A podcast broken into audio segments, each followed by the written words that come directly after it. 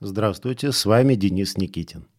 Сегодня поговорим о женской логике, о том, как воспринимают женскую логику мужчины и о том, чем на самом деле является женская логика. Вот если вам сейчас захотелось улыбнуться, то, честно говоря, напрасно. Потому что все эти шутки и остроты на тему женской логики, они на самом деле женщин задевают достаточно сильно, потому что внутри себя женщины прекрасно знают, что логика у них нормальная. И самим шутникам-мужчинам вот эти разговоры о том, что у женщин логики нет, создают некое стрессовое состояние. Потому что, представьте, вы считаете, что у женщин логики нет, вам с ней надо общаться. К чему это приводит?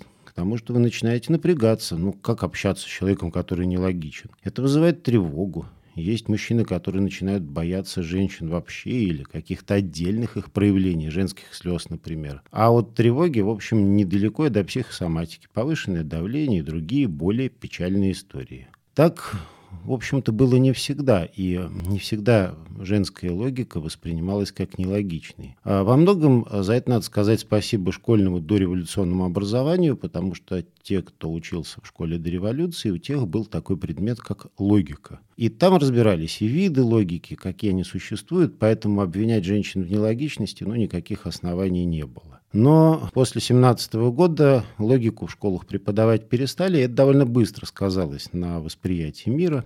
Стало мешать не только в отношениях между мужчинами и женщинами, но и в других сферах. И после войны в 1946 году логику было решено вернуть в школьную программу, ее вернули, и больше 10 лет она там была. Но потом, в самом конце 50-х годов, логику опять убрали, как предмет школьный, и с тех пор больше никогда не возвращали. Ее и сейчас нету в стандартной школьной программе. А вот какое отношение имеют мужчины, женщины, их взаимоотношения к школьной программе? А самое прямое. Понимаете, если вы э, перестаете чему-то учить, люди от этого думать не перестают. Они начинают придумывать себе какие-то фантазии, какие-то не очень обоснованные убеждения и считают, что это так и есть. Поэтому с логикой произошла ну, та же самая история. Постепенно понимание того, что такое логика, что такое логичный, выродилось до бинарной так называемой логики. Знаете такое выражение, но «Ну, ты скажи четко, или да, или нет. Это очень характерное выражение бинарной логики. Один вариант, второй вариант. Все остальное в нашем бытовом восприятии объявляется нелогичным. Мало того, что нелогичным, еще и не мужским Потому что в мужчинах в нашей стране ценится что? Что он был четкий и конкретный. Четкость и конкретность – это, по большому счету, скорее отсутствие гибкости и немножко упрощенный подход к решению проблем. На самом деле, если посмотреть на мир вокруг нас, то вот эта вот логика – четкая, двоичная, она вообще довольно редкая штука. Я сейчас даже не полезу ни в какие математические дебри, просто поверьте, другие виды логики встречаются гораздо чаще, чем может показаться на первый взгляд. Например, она может быть нечеткой, то есть вместо «да» или «нет» ответы будут примерно «да», не совсем так, меньше, больше. Это все нечеткие ответы, но логичные.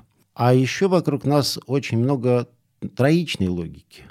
Вот скажите, на улице, какая сейчас погода, спрашивает вас. Вы можете сказать холодно, вы можете сказать жарко, вы можете сказать нормально. Это яркий пример троичной логики. Три разных варианта, все три равноправные, и никто не скажет, что это какое-то там нелогичное выражение. Так вот, Штука в том, что женщины значительно чаще, чем мужчины, используют и троичную логику, и ее нечеткие разновидности. Вот это вот, знаете, встречающееся в анекдотах «да», «нет», «не знаю» – это как раз и есть э, обычный пример троичной логики. Троичная логика и в технике встречается много где, но на уровне вот такого бытового восприятия жизни почему-то до сих пор существует мнение, что логика – это только когда да, нет. Вариант А, вариант Б.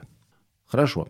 Теперь мы понимаем, откуда проблема, как она появилась, как она развивалась. А можно ли как-то исправить вот это восприятие женской логики мужчинами, и надо ли что-то делать женщинам с вот этим вот э, бытующим суеверием относительно логики? Давайте с женщин начнем сначала.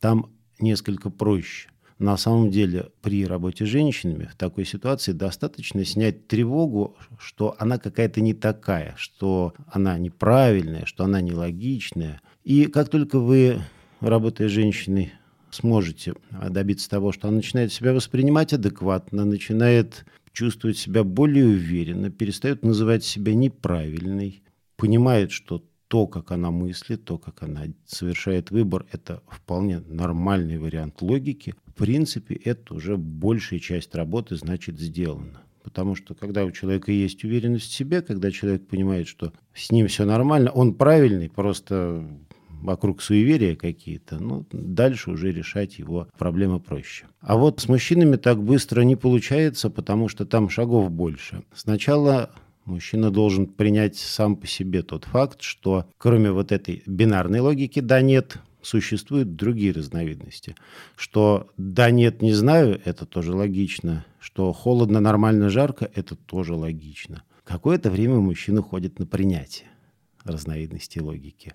Потом часть вторая на принятие того, что елки-палки, женщины, оказывается, очень даже логично рассуждают. Просто другой тип логики. Но это тоже логика, ее можно понять. Нет никакого Вообще не понимаю, как они размышляют. Вот так размышляют. И вот только когда мужчина принимает тот факт, что женщины логичны, перестает относиться к ним иронично, там, неприязненно, ну, как-то в зависимости от его личных особенностей. Вот только после этого можно начинать работать с тревогами и улучшать его навыки общения, коммуникационные навыки. В общем, проще говоря, учить мужчину разговаривать с женщинами на равных.